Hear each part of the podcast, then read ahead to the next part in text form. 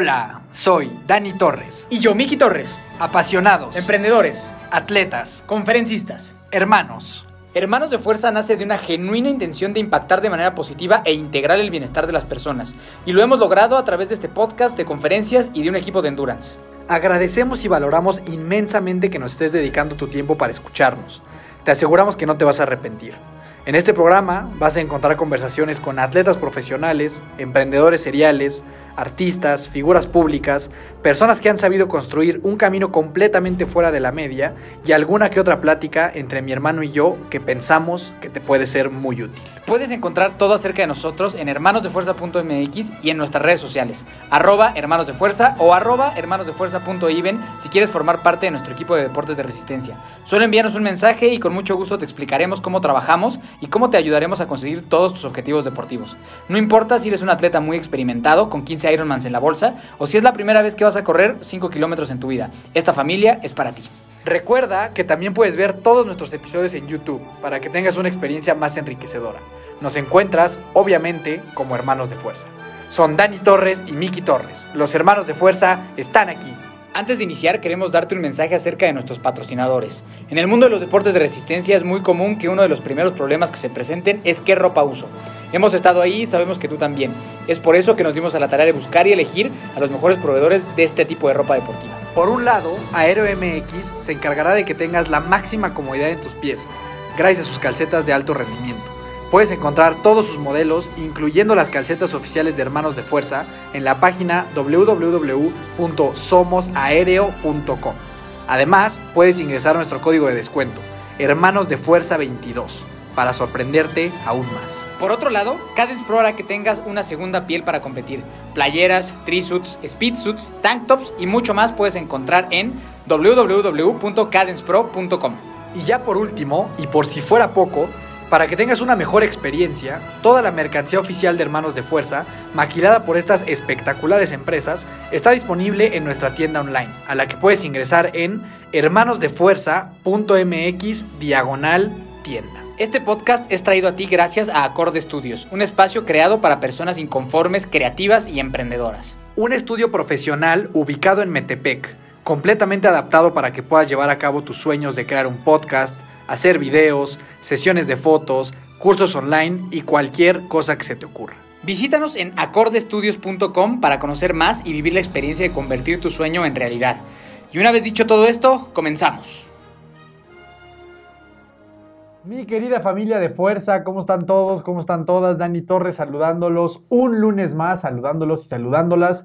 ¿Cómo están todos? ¿Cómo estás? Amigo Dani, un gusto. Dos semanas consecutivas. Dos semanas consecutivas que nos tienen por acá. La verdad es que estamos muy agradecidos porque los episodios que grabamos nosotros dos parece ser que les interesan bastante. Que les fascina. Que, que les fascina, o sea, como que pues de alguna manera han podido eh, adquirir cierto valor de esto que nosotros tratamos de comunicar. Entonces, pues nosotros únicamente respondiendo a lo que nos dice el mercado. Obviamente seguimos teniendo grandes invitados que van, que están ahí en, en espera de salir para que también los puedan escuchar. Pero por lo pronto también queremos darles este producto que ha generado bastante, bastante interés. Entonces, gracias por permitirnos, Miki Torres, muy feliz saludarlos, de permitirnos llegar a sus corazones. Gracias por, meter, por permitirnos llegar a sus corazones y que pidan esta bella dinámica a ustedes. Entonces, así eh, como hemos tocado temas que para nosotros nos parecen relevantes, pues hoy nos será la excepción y vamos a platicar de un tema divertido, entretenido, todo es en buena onda, nada es con juicio y todo es para expresar pues, puntos de vista e historias eh, propias nuestras que creemos que a más de uno le pueden interesar.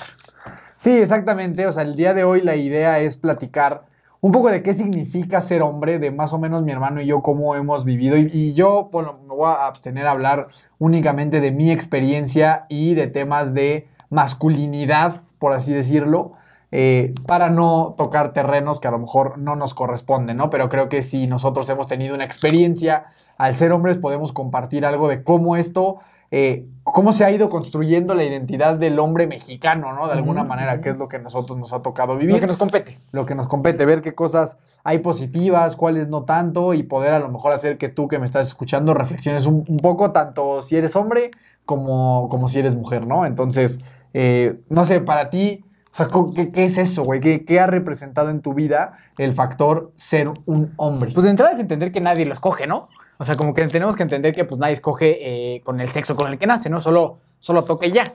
¿no? O sea, como que pues a nosotros nos tocó nacer este, del género varonil y, y pues ya, ¿no? Entonces como que pues no es algo que te, bueno, por lo menos yo no es algo que me cuestionaba mucho, mucho tiempo, ¿no? O sea, como que la verdad es que cuando eres niño, pues ni siquiera te pones a ver o te importa mucho pensar que si está bien o mal, si te favorece o te, o te perjudica, pues nada más eres y ya, ¿no? Entonces, de entrada, pues creo eso, que nadie de nosotros pidió nacer como nació, solo nacimos.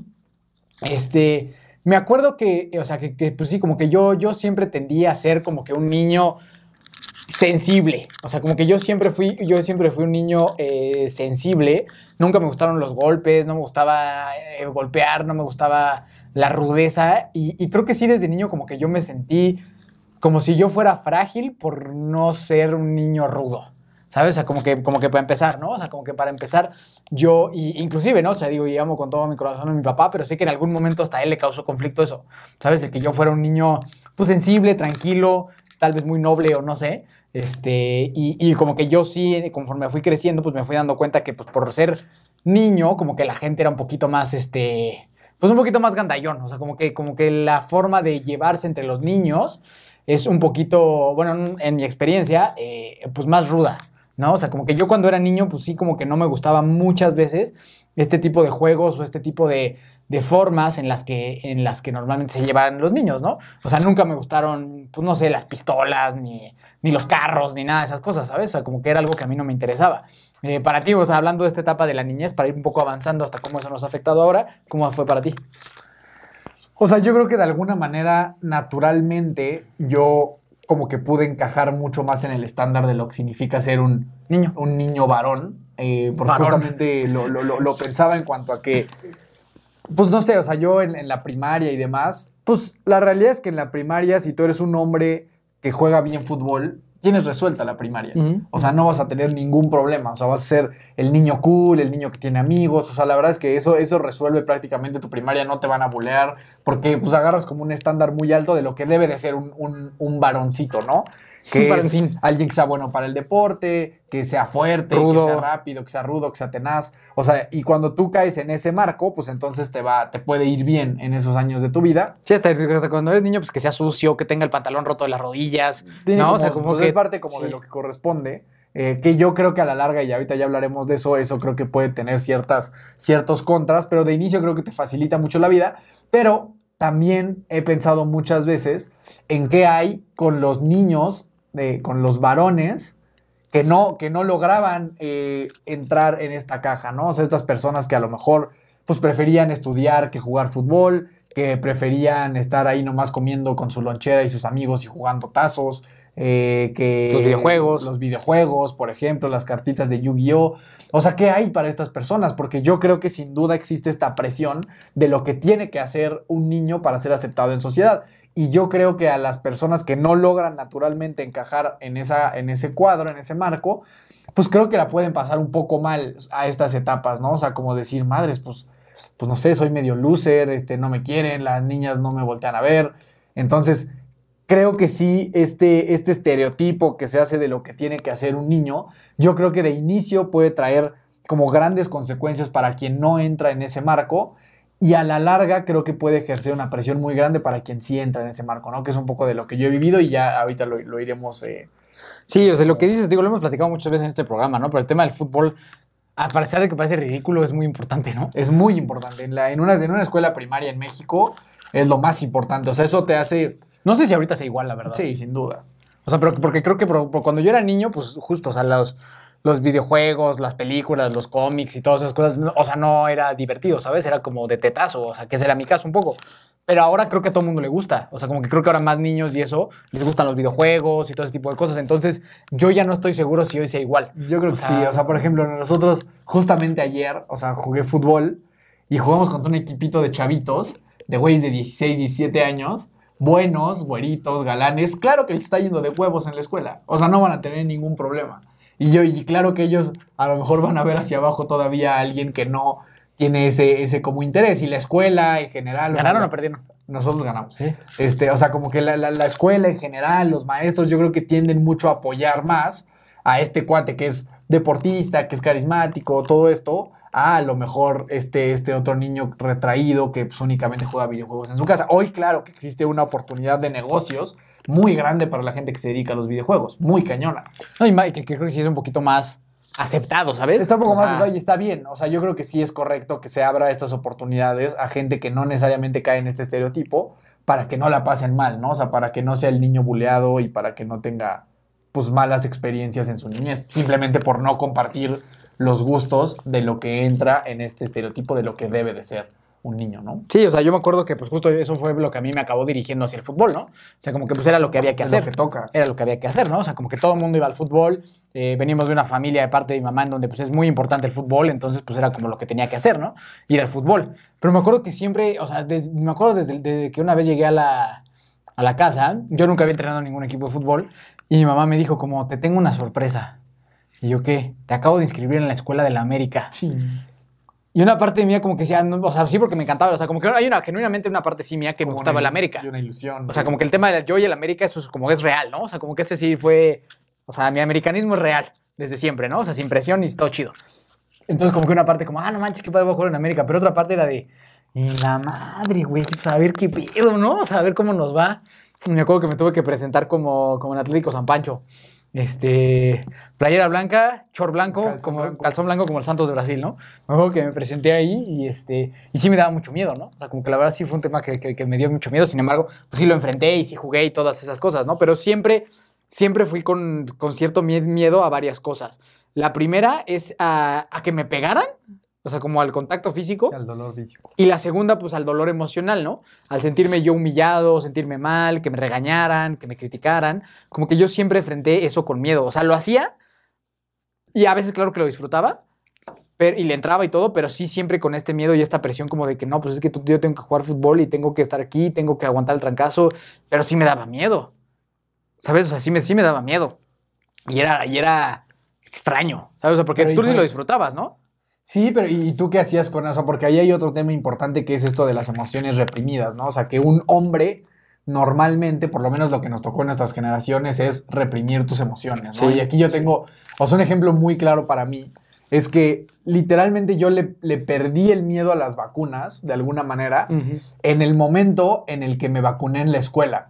¿Por qué? Porque yo sabía que yo en la escuela no podía llorar porque me vacunaran. O sea, yo era este hombre del- de la escuela, de la primaria, que Estar en tenía, que personaje. tenía este estándar de justamente de que de, de deportista y todo esto, que obviamente no me podía poner a llorar por una vacuna. Yo si, si me vacunaban fuera de mi casa, para mí era un drama, o sea, y me daba muchísimo miedo y las agujas. Y corrías y era llorabas, sí. era todo un drama.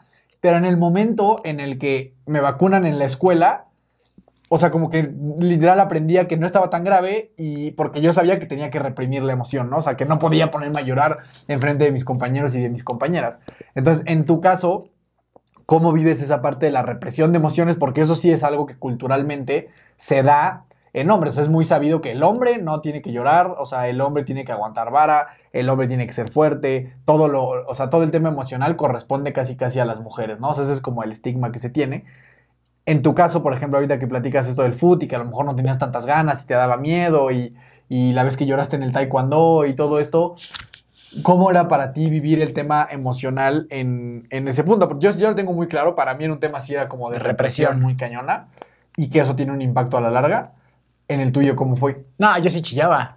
O sea, yo, yo sí lloraba. O sea, de niño si algo me dolía o algo no me gustaba, sí lloraba. O sea, como que sí, sí, siempre lloré. O sea, no- a lo mejor me sentía mal porque pues, luego pensaba que a lo mejor era débil o no sé, me, me hacía sentir así, pero sí lo hacía. ¿Sabes? O sea, como que en el momento yo empecé a reprimir mis emociones más en la adolescencia, pero de niño sí chillaba. Como eso que dices, ¿no? O sea, mi mamá me llevó al taekwondo, me pareció un tema muy terrorífico, me puse a llorar y me fui con mi mamá y ya está, ¿sabes? O sea, como que... Hay, y también, pues digo, hay una parte, una línea delgada entre como que enfrentar tus miedos y forjar carácter y otro a la represión de las emociones, ¿no? Entonces, en mi caso, en el fútbol era como, bueno, o sea, sí me da miedo, sí todo, pero pues lo tengo que hacer y lo voy a hacer, ¿no? Pero bueno, algo importante aclarar es que eh, yo la primera vez que, que pisé un consultorio de un psicólogo tenía cuatro años. O sea, prácticamente ha sido toda mi vida, ¿no? O sea, como que es un tema que sí he estado acostumbrado, o bueno, menos el tiempo que estuve en consumo de alcohol, pero, pero fuera de eso, cuando era niño, pues sí, siempre fui muy expresivo de mis emociones. Y si me daba miedo algo, pues les decía a mis papás, y si algo no me gustaba, les decía, ¿no? Inclusive me acuerdo que una vez yo siempre ¿O no tuve... me utilizabas con tus miedos. O te utilizabas, te- Para- o te, te ma- manipulaba tus emociones. Manipulaba tus emociones. Cuando estábamos en la noche y yo tenía miedo, le decía a Dani, oye, ¿No tienes miedo? No. ¿Estás seguro? Sí, no, no, no. Oye, es que imagínate, o sea, ¿a poco no, no te pones a pensar que a lo mejor hay un ratero ahorita acá ar- arriba del, del techo? Ah, no, sí, ¿verdad? ¿Entonces tienes miedo? Sí. ¿Quieres que te acompañe con mis papás? Sí, vamos. Y entonces ya quedaba yo como el, como el miedoso. Sí. Este. Entonces sí, o sea, como que para mí todo este tema del, del tema emocional y de expresar las emociones, siempre fui muy expresivo de niño. Sí me hacía sentir a veces raro, o sea, porque me sentía un poquito juzgado o como si tuviera que ser de alguna forma diferente. No, a mí sí era, a mí sí me gustaba, gustaba jugar con mis muñequitos, los Batmans y todas esas cosas, ¿no? O sea, pues eso es lo que siempre me, me ha gustado, ¿no? Y me acuerdo de eso, ¿no? O sea, fui a ver El Rey León y lloré cuando se murió Mufasa y lloré otra vez y lloré otra vez. Y fuimos a ver Marcelino Pan y Vino y lloré también viendo Marcelino Pan y Vino. O sea, como que, o sea, siempre fui una persona muchísimo más tendida al lado emocional, ¿no? Y creo que la verdad es que, o sea, dentro de todo lo que cabe, pues mis papás siempre subieron como honrar un poco. O sea, la verdad es que sería injusto de mi parte decir que, que mis papás, o específicamente mi papá, me, me limitaba mi expresión emocional. No era cierto. A lo mejor yo creo que él sí quería como que yo fuera un poquito más rudo, pero tampoco nunca fue un tema de que yo me sintiera, que mi papá se burlara de mí o me estuviera haciendo cosas para yo no expresarme emocionalmente, ¿no? Tan fue así que, pues, en cuanto pasó la- las muertes familiares que tuvimos, lo expresé, pues enseguida me mandaron a la terapia, ¿no? O sea, como que creo que esa parte me sentía yo un poquito fuera a nivel, a nivel como entorno social de los demás niños, fútbol, todo eso, pero me sentía bien como de que yo sabía que pues yo era así, ¿sabes? O sea, como que de niño yo no la, no la pasé tan mal, creo que en ese aspecto a nivel personal. A lo mejor para la gente externa pues era como yo un niño raro, pero, este, pero yo, yo, yo, yo, yo, como que ahí sí era muy fiel a mí mismo. Yo creo que a lo mejor tú te reprimiste un poquito más que yo. O sea, yo creo que en, en mi caso, de nuevo, ¿no? O sea, tuve la fortuna como de encajar bien en ese, en ese estereotipo. Y eso hizo que la verdad es que yo tuviera como una infancia, creo, bastante padre y bastante eh, aceptada socialmente, ¿no? O sea, sí, siempre como formar parte de este, de este pico de la pirámide de los niñitos, por así decirlo. Siempre, pues sí, siempre tuve la fortuna de estar ahí junto con mis compañeros y mis amigos y demás, ¿no? Lo que sí creo es que yo desde muy chiquito, a partir de eso, empecé a construir una, una expectativa de lo, que, de lo que se esperaría de mí como, como hombre, ¿no? Eh, al nivel de empezar a tomar riesgos absurdos, como lo del, lo del curso de verano y el club, ¿no? Ese es un, gran, ese es un gran ejemplo. O sea, yo estaba, no sé, en la, en la primaria y mis papás nos mandaban a, un, a un curso de verano en un club deportivo. Yo no sabía nadar porque yo, bueno, esto es una aventura que ustedes ya conocen, que a mí no me, no me, no me gusta nadar. Tomé una clase de natación de niño y lo, y lo dejé, lo odiaba, no me gustaba para nada. Y entonces era, estábamos en este curso de verano, éramos solo unos niños. Y en este curso de verano había un, un taller, unas clases de natación, ¿no? Y entonces, pues ya, no, no, no recuerdo cuántos años habremos tenido, pero pues seguro la, la, la primaria, yo creo que abajo de tercero de primaria, ¿no? Sin duda. Eh, entonces llegamos a la alberca y el, el profesor del, del curso de verano dice, a ver, pónganse de este lado la gente que sabe nadar y pónganse de este lado la gente que no sabe nadar. Yo como hombre, que yo era en ese momento y los resultados que yo tenía que dar, obviamente sentí una presión de que yo no puedo decir Que yo no que sé. yo no sé nadar, ¿no? O sea, yo obviamente, aunque no sepa nadar, pues me tengo que poner en el que sí sé nadar. Entonces, pues, ¿qué hice? Obviamente me pasé al lado de los que sí sabían nadar, ¿no? Y entonces el profesor, en, en esta, en este club deportivo había una fosa de clavados. Y entonces el profesor nos dice, bueno, los que sí saben nadar, vamos a irnos a la fosa de clavados y nos vamos a echar del trampolín de que de 3, 5 metros, ¿no? Es de tres. De 3 metros, ¿no? Y entonces yo decía, madres, pues yo no sé nadar, pero pues ya estoy aquí, ¿no? Y entonces obviamente, ¿qué hace un niño que tiene esta presión por demostrar un resultado y por demostrar valentía y por demostrar que sí es un hombre? Pues obviamente agarré y me, y me tiré del trampolín de tres metros, ¿no? Afortunadamente salí y no pasó nada. Y me acuerdo cuando le conté a mi papá, él no me creía y ese mismo fin de semana me llevó al club a que se lo demostrara, ¿no? De nuevo, otra vez entrando en este tema de que Sí. ahora me tocaba demostrárselo a mi papá. Y, y, pues agarré, subí y me volví a aventar, ¿no? Pero esos son riesgos desmedidos que uno empieza a tomar, Que pudo haber salido mal. que pudo haber salido mal por el hecho de tener una, una percepción de lo que significa ser un hombre. Eh, afortunadamente salió bien, pero esas cosas pueden llegar a hacer daño. Y yo creo que a mí, este, eh, o sea, hablo de todo esto porque creo que a mí lo que se me generó sí fue una idea de los resultados que yo tengo que entregar como hombre, que ya en la vida adulta sí te pueden generar una presión importante. Y eso no quiere decir que yo quisiera, o sea, quisiera que hubiera sido diferente. Al final, esos resultados me trajeron a las cosas buenas que hoy tengo, a lo mejor algunas negativas, pero no, no, no lo cambiaría del todo. Pero sí creo que hay un impacto muy grande en esta expectativa que se puede tener de lo que es un hombre, ¿no? Y entonces, para entrar en ese tema, tú qué has visualizado que por lo menos en la sociedad en la que nosotros estamos, en nuestra generación y demás, ¿qué se espera del, del varón? ¿Qué se espera del hombre? Porque creo que es súper evidente. Pues ser una piedra emocionalmente, prácticamente, ¿no? O sea, como que por la. Creo que las generaciones ahora es diferente, ¿no? Pero en la que nos tocó a nosotros, pues era una piedra emocional en la cual es mejor no llorar, no expresar absolutamente nada. Y si alguien está llorando, decirle qué puto, qué gay, qué marica. O sea, como que creo que eso es lo que donde nosotros crecimos, ¿no? En donde si tú te mostrabas cierta debilidad sobre eso, ¿no? igual en la escuela, en los deportes, igual, ¿no? O sea, sobre el que, sobre el que está tronando, pues sobre ese nos vamos, ¿sabes? O sea, como que te, como que forjar ese carácter definitivamente en el cual tú tienes que ser.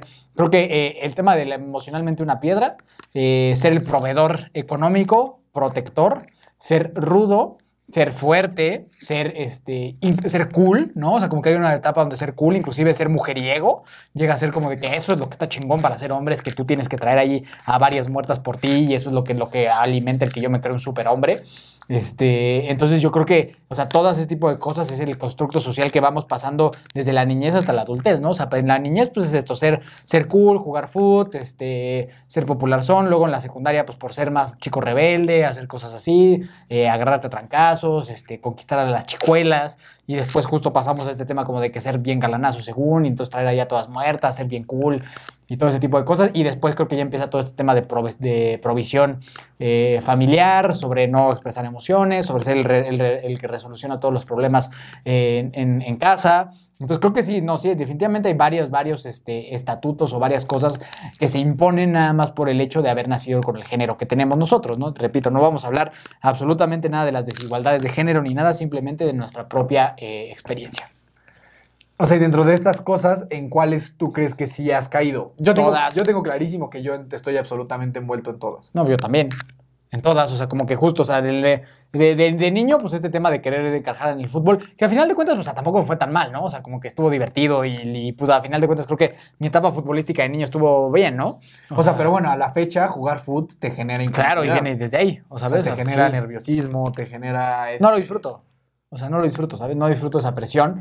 Eh, pues soportar algunos tipos de... O sea, yo creo que eso tiene que ver con eso. O sea, si al final tú hubieras jugado fútbol de una manera como de expresión, de diversión nada más tuya, no, no probablemente hoy no lo sufrirías. O sea, hoy dirías, ah, pues juego pues porque me divierte y ya, vale madre. Pero como tú lo viviste a través de una presión de que tú tendrías que tener ciertos resultados, de ser bueno, porque aún un niño tiene que ser bueno para jugar fútbol, pues ahora. Y de sentirme valioso, güey. Lo, traes 20 años después, ¿sabes? Porque pues eso me hacía sentir valioso o me hacía no sentirme valioso, ¿sabes? O sea, y pues mucho tiempo yo sentí que como que pues yo era un cero a la izquierda justo porque no tenía eso.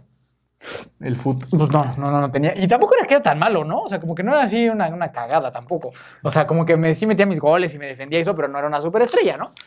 Este, entonces, definitivamente eso sí, y claro que tiene repercusiones en mi vida actual, no solo cuando juego fútbol, ¿no? Sino simplemente afectó mi vida al nivel deportivo por un chingo de tiempo. ¿Sabes? O sea, me llenó de muchas inseguridades. Bueno, yo también pasé por ser un niño gordito en algún momento y eso también es, es eso, eso sí fue bien doloroso. ¿sabes? O sea, soportar como que ciertas burlas o ciertas cosas hacia eso, eso sí es bien cruel y eso sí es bien feo y también hay niños que cuando eres niño, pues eres, somos seres muy poco consciente, muy poco empático, entonces las burlas de un niño a, alguien que tiene un problema con su físico, eso sí es... Ese puede ser otro episodio, otro gran episodio. Sí, sí, sí, ese, ese, sí es, eso sí, sí, definitivamente, eso sí, ese sí es un gran episodio. Eh, ah, fue, un tema doloroso. Y después, obviamente, cuando fui creciendo en la adolescencia, pues claro que también caí en este tema de que, ok, ahora toca ser chico cool, ¿no? Pues ahora toca ser rebelde, ahora toca empezar a fumar, ahora toca empezar a ir al antro, ahora toca empezar a, a que me gustan las, las niñas, a tratar de llamarles la atención. Y, ahí sí jugué, ¿no? O sea, como a partir de los 14 a los 23, ahí sí jugué un rol 100% sobre quién tenía que ser y cómo me tenía que portar, ¿no? Ahí sí fue un tema de, me volví de pie, emocionalmente me volví de piedra, ¿sabes? O sea, como que ya no, ahí ya dejé de expresar emociones, ya dejé de hacer las cosas que me gustaban y sí entré en este estándar sobre cómo se tiene que ver un adolescente eh, del género masculino eh, que, le, que le gustan las mujeres, ¿sabes? O sea, como que ahí sí yo me encasillé 100% en eso y eso fue uno de los peores errores que yo he cometido.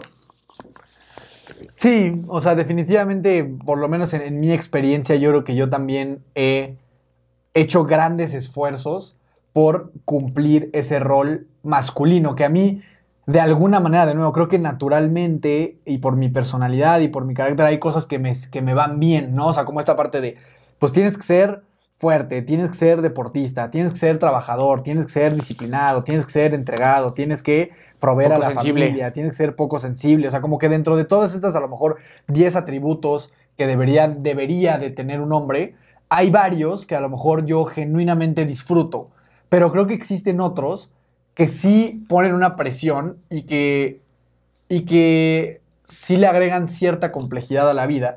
En el sentido de que si yo te dijera a ti que me estás escuchando, mira, lo que tú tienes que hacer, tu misión es estar fuerte, estar guapo, eh, ser bueno para los deportes, ser millonario, eh, no sentir nada. Ser buena onda y prácticamente siempre ser feliz y tener como buen entusiasmo y buena energía. Pues es una misión compleja, o sea, es una misión difícil de alcanzar. Y cuando ese es el estándar, pues obviamente sí puedes vivir una vida con un poquito más de presión que, lo, que como lo viviría una persona que a lo mejor no tiene ese framework y no tiene ese objetivo a alcanzar. Entonces, para mí yo creo que los efectos secundarios que ha tenido esta, este tema de perseguir una identidad masculina tienen que ver con eso, con vivir una vida con mucho mayor estrés del que a lo mejor sería necesario, ¿no? O sea, esa es la forma en la que yo he vivido como, o sea, como, como en mi vida ha impactado esta idea social de lo que debe de hacer un hombre. De nuevo, hay cosas que me gustan, hay cosas que se me dieron fáciles por, por la manera de ser, por mi personalidad y demás, pero sí creo que hay una carga de estrés de alguna manera innecesaria por perseguir ese, ese estándar, ¿no? O sea, nomás, pues nada más en cuestiones de lana, pues la realidad es que todo el tiempo te estás, o sea, el hombre tiende a estarse comparando uno con otro a ver quién gana más y a quién le va mejor y si tu cuate de la, de la, derecha ya hace más lana que tú, pues tú como que te preocupas y si el de al lado hace menos lana que tú, entonces te sientes mejor. Entonces, Esta frase vulgar de quién lo tiene más grande. Tal cual, o sea, el tema de, sí, sí, sí, o sea, de, de que todos se lo ponen, se la ponen en la mesa y, y evalúan a ver quién, quién tiene más, ¿no?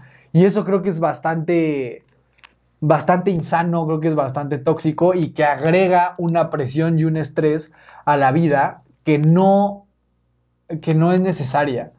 Eh, y que creo que puede aportar a que exista también cierta violencia justamente entre los mismos hombres, ¿no? No, y a la sociedad, o sea, a final de cuentas creo que estos estatutos también, el poco trabajo emocional, la poca empatía sentimental que a veces tenemos eh, como género masculino, este, es lo que deriva también en cosas pues, muy feas, ¿sabes? A final de cuentas, la mayoría de las personas que hacen actos terroristas, que hacen cosas delictivas, que hacen, este, que inclusive que se suicidan, la mayoría son del género masculino. ¿Sabes? O sea, eso, es un facto, o sea, eso es una realidad. O sea, la mayoría de las personas que llega a tomar decisiones o hacer cosas de ese calibre, en su mayoría van a ser hombres. Y estoy seguro que tiene que ver con este tema de, eh, de a veces del poco trabajo emocional y la poca empatía a la sensibilidad y a las emociones que tenemos como hombres. Sí, la realidad es que hay, hay muchísimas cosas en las que esto intercede y que, y que la realidad es que hasta que no te empiezas a cuestionar verdaderamente por qué haces lo que haces y te empiezas a cuestionar un poquito de, bueno, a lo mejor hay algo de presión social por lo cual yo me comporto de cierta manera, ¿no? Y aquí un tema ya un poquito más sensible, ¿no? Que puede ser temas, por ejemplo, como el sexo. Que, y esto, o sea, todos los hombres que lo están viendo seguramente eh, en el fondo van a decir, no, pues sí, sí es cierto. No hay manera en el mundo de que tú como hombre tengas la posibilidad de decir, no quiero sexo.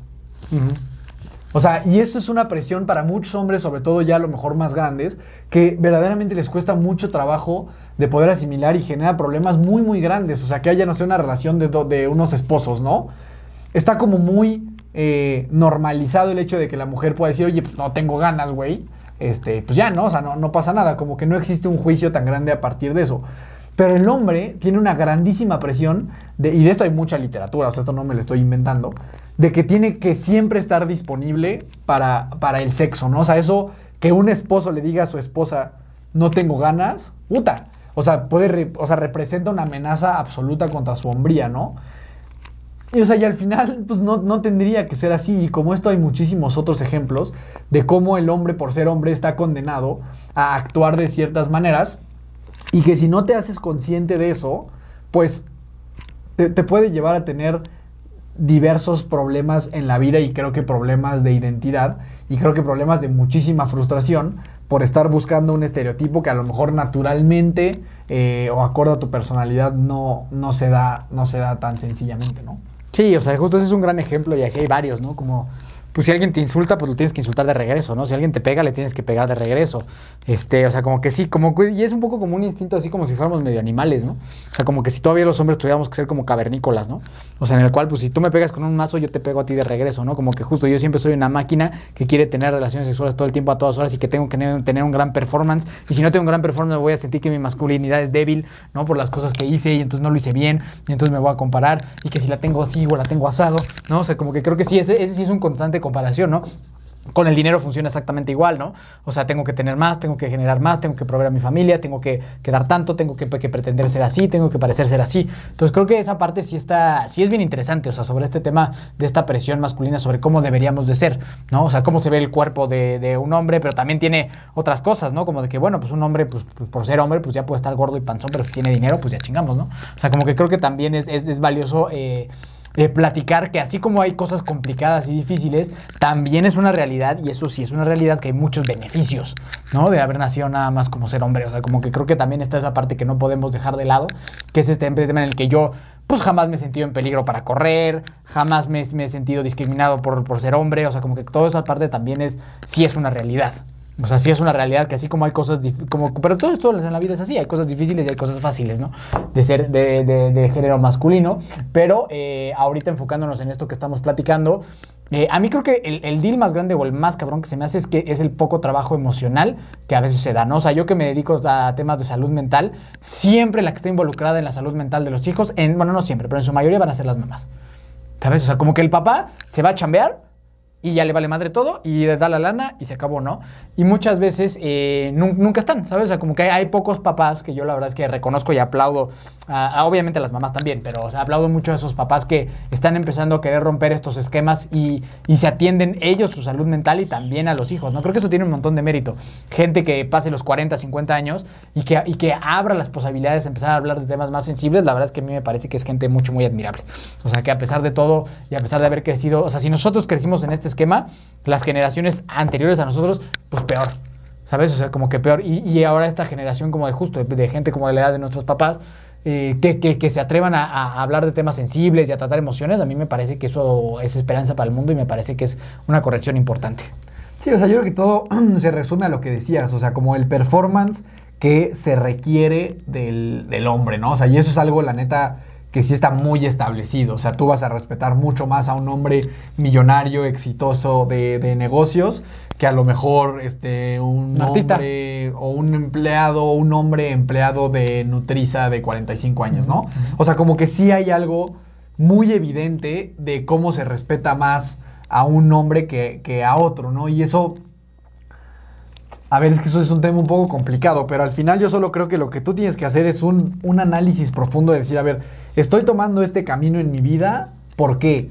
Porque, porque eso es lo que se espera de mí, por, porque soy hombre, o porque es un camino que verdaderamente a mí me gusta seguir y yo me siento cómodo, ¿no? O sea, esto, porque esto no quiere decir que ahora, no, que los hombres no provean a su familia, ¿no? No, que los hombres, este... Lloren todo el día. Pues que ahora lloren todo el día y que los hombres no, no, o sea, al final es simplemente ser consciente de que las decisiones que tú estés tomando no estén siendo impulsadas por una sociedad que necesita que seas de alguna manera, sino que el propulsor principal de todo eso sea que tú te sientes cómodo de esa manera. Si tú, si tú dices, no manches, yo para mí, mi relación a lo mejor funciona muy bien si yo soy el proveedor principal de la familia y mi esposa está de acuerdo con eso y mis hijos así viven bien, pues está increíble, pero que no sea por una presión de lo que tú tienes que entregar, porque al final, pues, o sea, pues es tu vida y y te puedes llegar a arrepentir de haber estado persiguiendo un estatus que a lo mejor nunca a ti te interesó, ¿no? Y creo que eso es lo que se da mucho en niños. O sea, esta parte de, de esta persecución, de decir, puto, es que a mí, y lo ves todo el tiempo, ¿no? O sea, todo el tiempo en, esta, en, en el equipo de foot, siempre está el grupito de 10 o de 8 niños que se ve que son malísimos para el foot, que les caga el foot y que lo único que quieren es irse ya a jugar videojuegos o irse ya a jugar sus tazos y a comerse su sándwich se nota luego, luego, ¿no? Y estos niños crecen con esta gran presión de que no dieron el ancho de ser un hombre. Y verdaderamente yo lo puedo ver, o sea, con. O sea, claro que hay un daño a las, a las personas que, que siendo infantes no dieron ese ancho de lo que se esperaba como hombre. O sea, claro que es bastante notorio que existe una, una inseguridad y existe una carencia como de, de autoestima.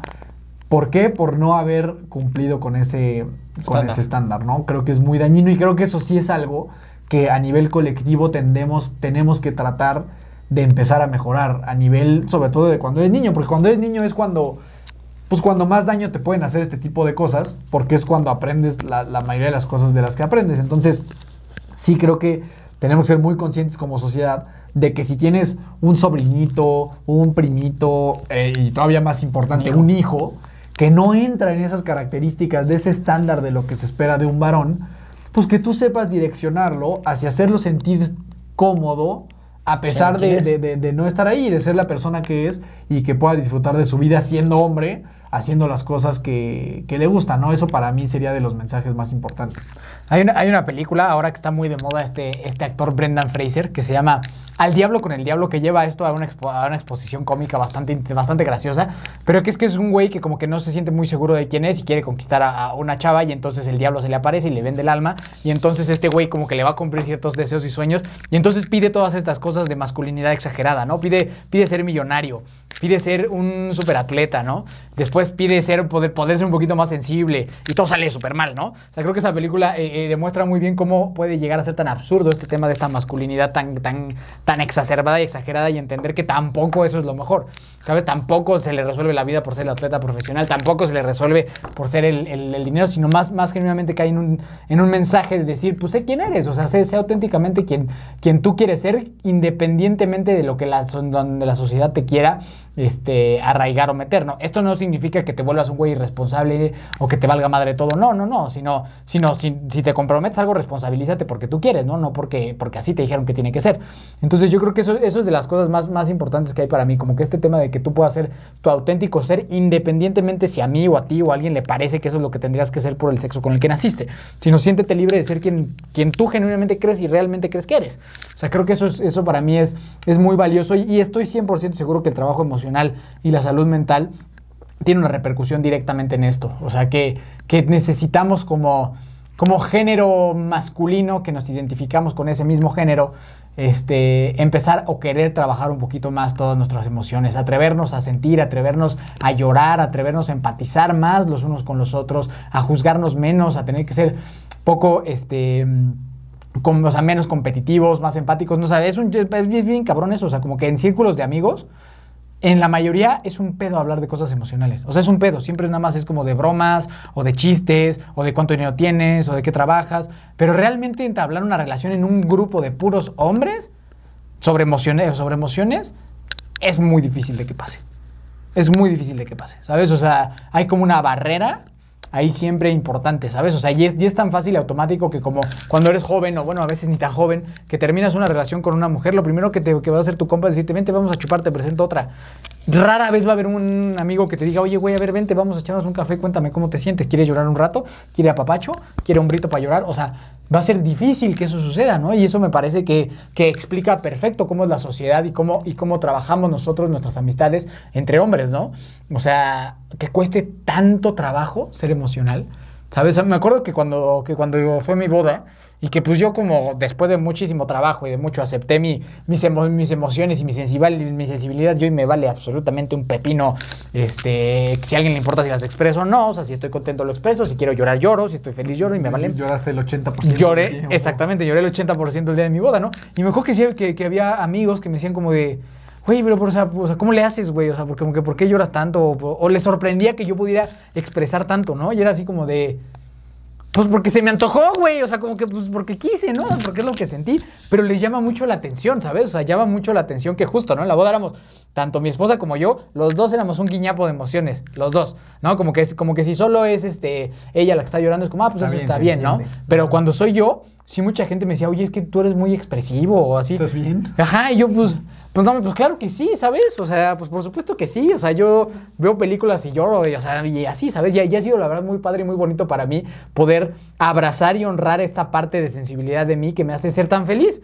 O sea, disfruto mucho esta parte de sensibilidad que yo tengo y que desde que era niño siempre fue así. O sea, como que fue algo con lo que así soy yo. No, no digo que todos tengan que ser igual que yo, ¿no? Pero yo, yo, yo particularmente soy una persona que está muy en contacto con temas emocionales y de empatía y de expresión emocional. Y para mí el, tiempo más oscuro de mi vida y más horrible fue cuando no lo podía hacer. Fue cuando yo me, me, retraje y, y, decidí no hacerlo y consumí sustancias que no eran muy buenas para mí, pero que me adormecían las emociones, ¿no? O sea, como que para mí sí es muy padre hoy poder expresar mis sentimientos sin temor y que me vale madre si les parece bien o no a la gente, si los, si, si los, si los expreso o no, ¿no? O sea, digo, tampoco es como que me pongo a llorar en la esquina porque vi algo, ¿no? O sea, pero sí, sí con esta libertad de expresar emocionalmente. A ti, ¿cómo te sientes con la expresión emocional? cómo funciona en tu vida o cómo ha funcionado en tu vida. O sea, ya nos contaste como toda esta presión de, del proveedor, de ser fuerte y todo. Pero en el nivel de expresión emocional, ¿Tú te sientes libre de poder expresar tus emociones? ¿Te cuesta trabajo? ¿Cómo te sientes al recibir cariño o al darlo tú? ¿Al llorar o no llorar? Este, ¿Cómo te sientes con todo eso? O sea, de inicio creo que algo importante es destacar que es una ilusión absoluta pensar que cuando tú llegues a ese estándar de hombre va a llegar el bienestar. Y eso para mí ha sido muy impresionante. O sea, como que yo conozco mucha gente que cumple perfectamente con ese estándar. Hombres exitosos, fuertes, que proveen a su familia, eh, sólidos financieramente, que les va muy bien en todos los sentidos, atléticos, guapos. Y no está ahí el bienestar total, ¿no? O sea, al final, bueno, no no creo que exista tal cosa como el bienestar total, pero como que termina siendo una ilusión y una persecución del horizonte en el que nosotros pensamos que cuando lleguemos al estándar de lo que es ser hombre, entonces vamos a estar súper bien. Y de repente cuando alcanzas ese estándar en la mayoría, o sea, en el, mayor porcentaje, te das cuenta de que no es así, te das cuenta que dices, madres, pues... Pues no, güey, o sea, no, no, era, no era esto, no, no, no era esta, esta identidad la que yo quería construir y hay algo mucho más allá. Entonces, eh, eso creo que es importante, o sea, que tú sepas que está bien perseguir lo que para ti sea importante, pero definitivamente ese estándar en, raras ocasiones es lo que trae como la mayor tranquilidad y la mayor felicidad, ¿no? Eh, sobre todo cuando viene empujado por una sociedad y no viene empujado por algo que tú quieres construir. Eh, ¿Cuál era la pregunta? Que cómo me ha ido a mí con el tema de la... expresión emocional, tanto de recibirla como expresarla. O sea, para mí, ah, mm, o sea, como el tema de, expresar cariño y recibir cariño es algo como complicado, justamente porque lo siento como... Mm, lo siento, ¿cómo lo puedo decir? Lo siento como, lo, lo siento como lejano a la identidad que yo me construí de lo que, de lo que significo yo como hombre, ¿no? O sea, este tema de andar dando abracitos y besitos y todo esto como que a mí... Y eh, eso lo dice CR7 en una entrevista, ¿no? Besitos, abracitos, eso como que a mí no, a mí tampoco, a mí me cuesta un poco de trabajo esa parte. Eh, sí expresarme emocionalmente para mí ha sido difícil eh, a lo mejor a lo largo de, de, los años y sobre todo ya de la edad adulta.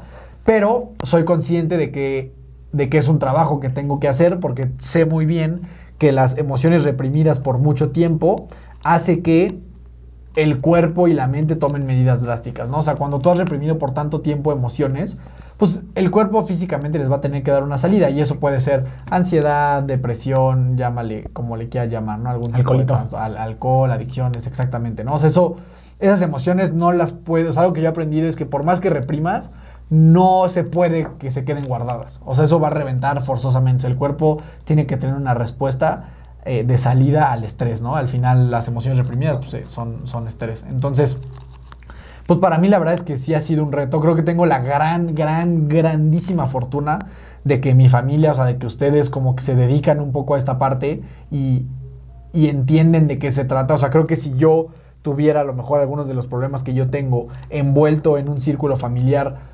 exageradamente machista o que no cree que estas cosas sean relevantes, se hace mucho más difícil. Y la verdad es que yo creo que la mayoría de las familias mexicanas están en ese entorno, ¿no? O sea, yo tengo la, fortuna de que mi mamá pues, es terapeuta, se ha dedicado a eso toda su vida, pues tú te dedicas un poco a lo mismo, mi papá también ha pasado por cosas similares, y eso hace que sea como, como que existe un diálogo exageradamente abierto de las emociones, de las incomodidades, de lo que creemos que está bien, de lo que creemos que está mal. O sea, nosotros, pues lo que tú sabes, ¿no? O sea, en, la familia de mi mamá hubo un tiempo en la pandemia en que todos los lunes nos veíamos por Zoom para hablar de equidad de género, ¿no? Todos los lunes nomás para debatir y, conversar acerca del tema. Eso es algo que no se da de manera típica o de manera... Eh, sin normal o frecuente en una familia mexicana. Es algo que es un poco, un poco peculiar, raro, un poco raro, ¿no? Entonces, creo que yo he sido muy afortunado de que exista ese diálogo y que yo tenga la oportunidad de hablar de las cosas que me hacen sentir cómodo, de las que me hacen incómodo, pero aún así, pues por ejemplo, ahorita tú ponías el ejemplo de tu boda, ¿no? Y ese es un ejemplo perfecto. O sea, tú pues llorabas todo el tiempo, cada vez que querías llorar, pues llorabas y llorabas y llorabas. Y en mi caso, pues lo, lo, siempre trato de reprimir un poco más la emoción del llanto, ¿no? O sea, sí no me gusta llorar enfrente de, de personas, o sea, no es algo que yo, con lo que yo me sienta cómodo. Si voy a llorar, prefiero o hacerlo solo o con gente muy cercana, ¿no? O sea, con ustedes y prácticamente nada más. Salvo que sea el Ironman de Cozumel, ahí sí que todo el mundo vea. Salvo que sea el Ironman de Cozumel, salvo que sean cosas que ya a lo mejor me desbordan. Pues sí, pero como que sí, sí es algo que a mí me cuesta trabajo y yo hoy entiendo el impacto que eso ha tenido en mi vida, ¿no? O sea, que eso es lo que...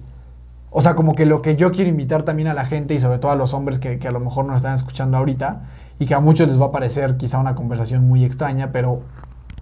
O sea, como invitarlos a no esperarse a que esta olla express reviente de emociones no gestionadas y de emociones no liberadas, ¿no? O sea, simplemente como que empezar a probar eh, qué se siente sentir de alguna forma y evitar estas salidas de emergencia que tiene el cuerpo cuando te reventaste 10 años, 15 años de puro estrés por eh, tratar de cubrir este, este estándar de lo que significa ser un hombre, ¿no?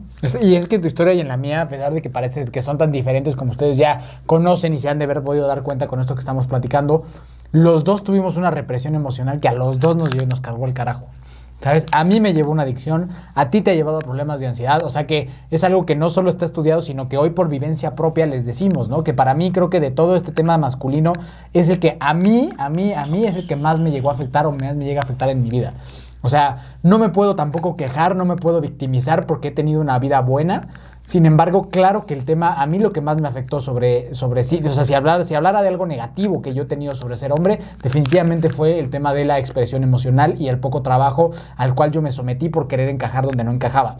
A mí me llevó una adicción, a ti te ha llevado a problemas de ansiedad y pueden ver que somos personas completamente diferentes, con historias completamente diferentes y a los dos nos afectó de cierta forma, ¿no? O sea, resultó que no era, la solución no era ser bueno para el foot y tampoco la, lo, peor era no ser bueno para el foot, sino que era una combinación de ambas situaciones y que una te llevó por un camino, a mí me llevó por otro camino y las dos en que convergen en que la represión emocional masculina es un verdadero, eh, es, una verdadera afectación directa hacia tu calidad de vida.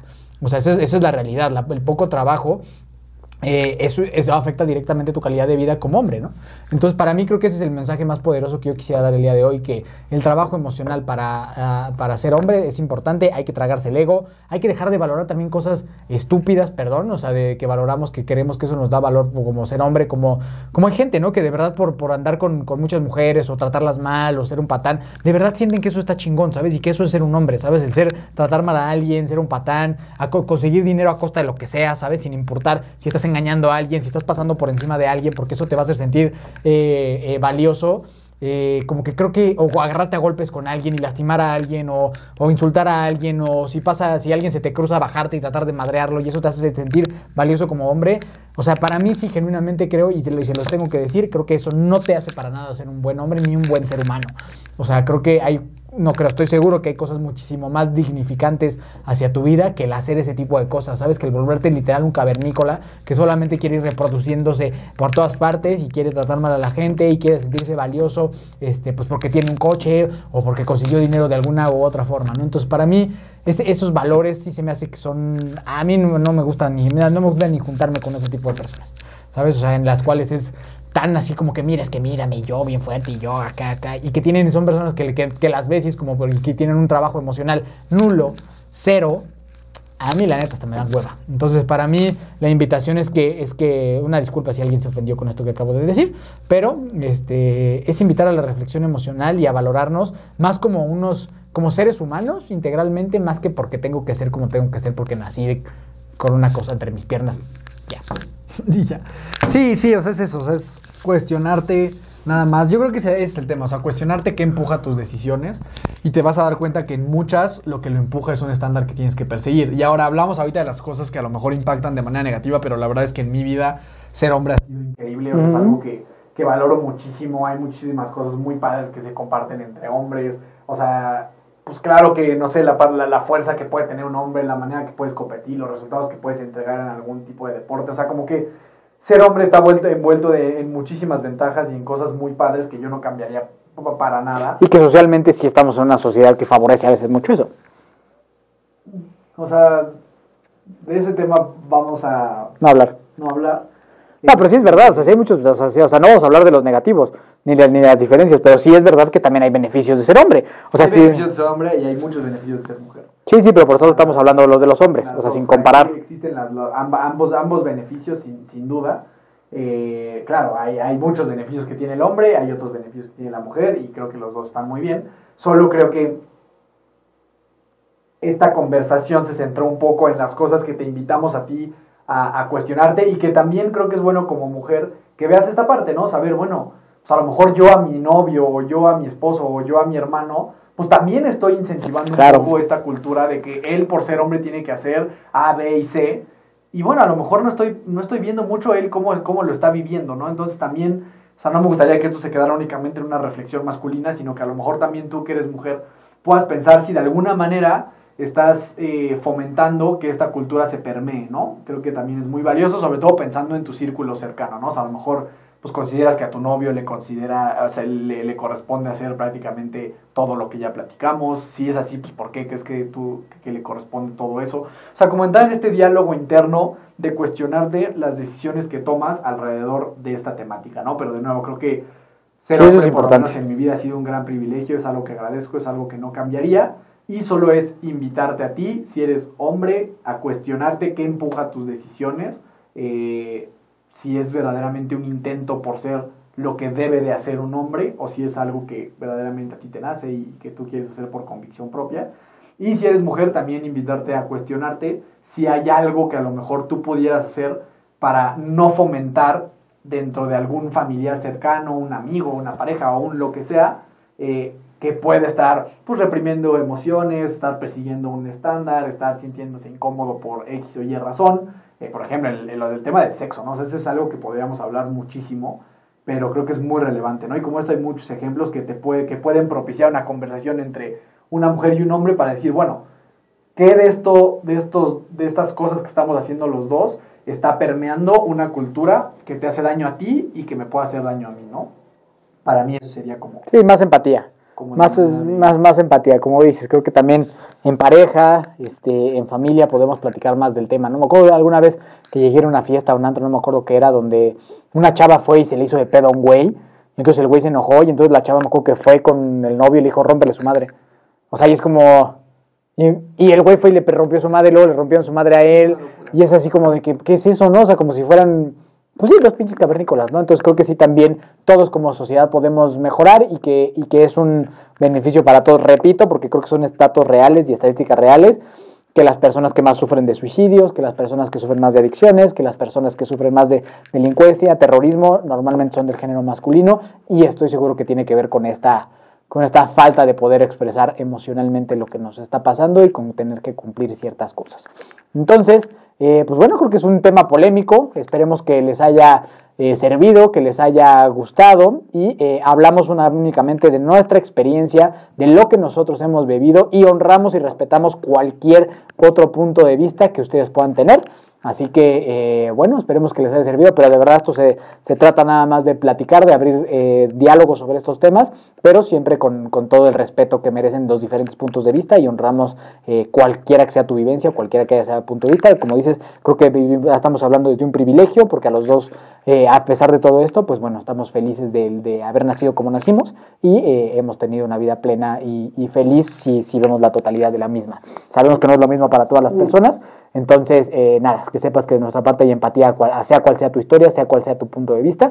Y pues nada, gracias por vernos y escucharnos, amigo Dani, redes sociales. Sí, sí, no hay nada más cerrar con eso, ese mensaje de, de empatía, de nuevo, ¿no? Hacia los que no tuvieron esa oportunidad de encajar de manera Natural. natural, u orgánica en lo que se esperaba como un hombre. A lo mejor ahí hay gente que con gustos diferentes, homosexuales, o sea, cualquier persona que quedara segregada de este círculo varonil de lo que se espera en sociedad, pues la verdad es que sí es algo que yo sí me he cuestionado mucho y que sí no sé, o sea, como que sí me genera respeto de alguna manera hacia las personas que han vivido todo eso, porque no creo que sea fácil, ¿no? O sea, porque creo que yo tuve la oportunidad de que se me diera de alguna manera sencilla y para alguien que no fue así y que tenía a lo mejor estas dudas y, demás, pues creo que, que, pudo haber sido muy duro, ¿no? De, de, de alguna manera y, y el, el, sobrellevarlo por tantos años, porque pues, la infancia y la pubertad y la adolescencia, y, o sea, creo, creo que no es nada simple, ¿no? No encajar en este marco y que se te juzgue por eso y que vivas una experiencia de vida fea por eso, uh -huh. ¿no? Entonces, empate total. Ese último mensaje. A mí me encuentras como Daniel Torres con dos O's en todas las redes sociales, había y por haber. Y pues nada, muchas gracias por habernos escuchado. Niki Torres, nos cuentas, buscas, ves en todas las plataformas donde excitan los podcasts como Hermanos de Fuerza y nos vemos la próxima semana con invitado especial, ahora sí. Recuerda siempre que nunca te rindes, el amor te encontrará.